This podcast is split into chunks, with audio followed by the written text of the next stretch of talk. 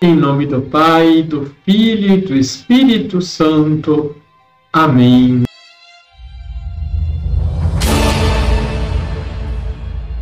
Olá, tudo bem com você?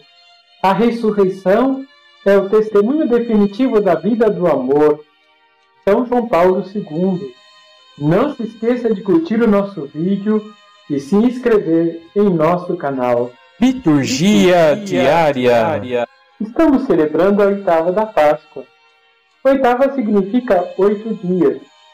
Quer dizer que prolongamos por oito dias a festa da Páscoa, incluindo o domingo de Páscoa e concluindo com o domingo da Misericórdia. O motivo de nossa alegria é que Cristo ressuscitou. O Senhor, ao derrotar a morte, venceu o mal. A vida triunfou. A liturgia nos oferece riquíssimos testemunhos do encontro com o Senhor que venceu a morte. Em Mateus capítulo 28, versículos de 8 a 15, as mulheres foram ao túmulo do Senhor e aí o encontraram vazio. Com medo, mas alegres, correram para dar a notícia aos discípulos.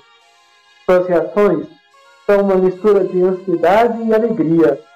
Estão ansiosas, acreditando que o corpo do Senhor tenha sido roubado.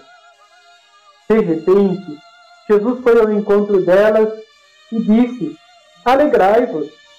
Imediatamente o reconheceram, se aproximaram e se prostraram diante dele, abraçando os seus pés, com medo de perdê-lo novamente.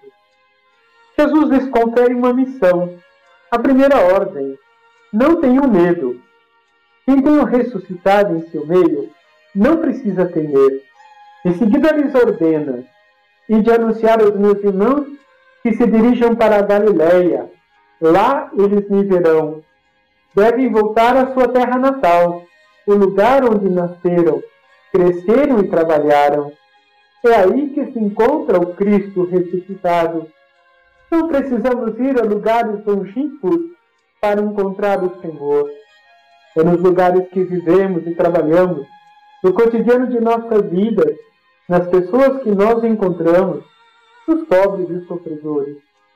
De um lado, a alegria, do outro, o temor e a mentira. Os guardas do túmulo vão à cidade, anunciar aos sumos sacerdotes o que havia acontecido. Eles se reuniram com os anciãos e deram uma grande soma de dinheiro aos soldados, puxando-os a contar a todos que tinham sido os discípulos que haviam roubado o corpo enquanto eles dormiam. Queriam encobrir o caso, até mesmo enganando o governador. E foram os soldados a primeiro fazer fake news, isto é, espalhar uma notícia falsa.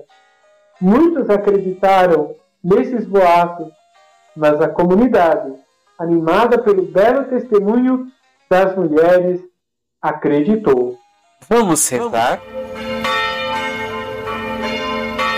Senhor Jesus, que vencestes a morte, derrotando-a na ressurreição, e fazes florescer a vida, dai-nos, como vossos discípulos e discípulas, nos alegrar com a vossa presença em nós e espalhar pelo mundo os sinais da vida que vencem a morte e nos faz comprometidos com vosso reino. Assim seja. Abençoe-vos o Deus Todo-Poderoso, Pai, Filho e Espírito Santo. Amém.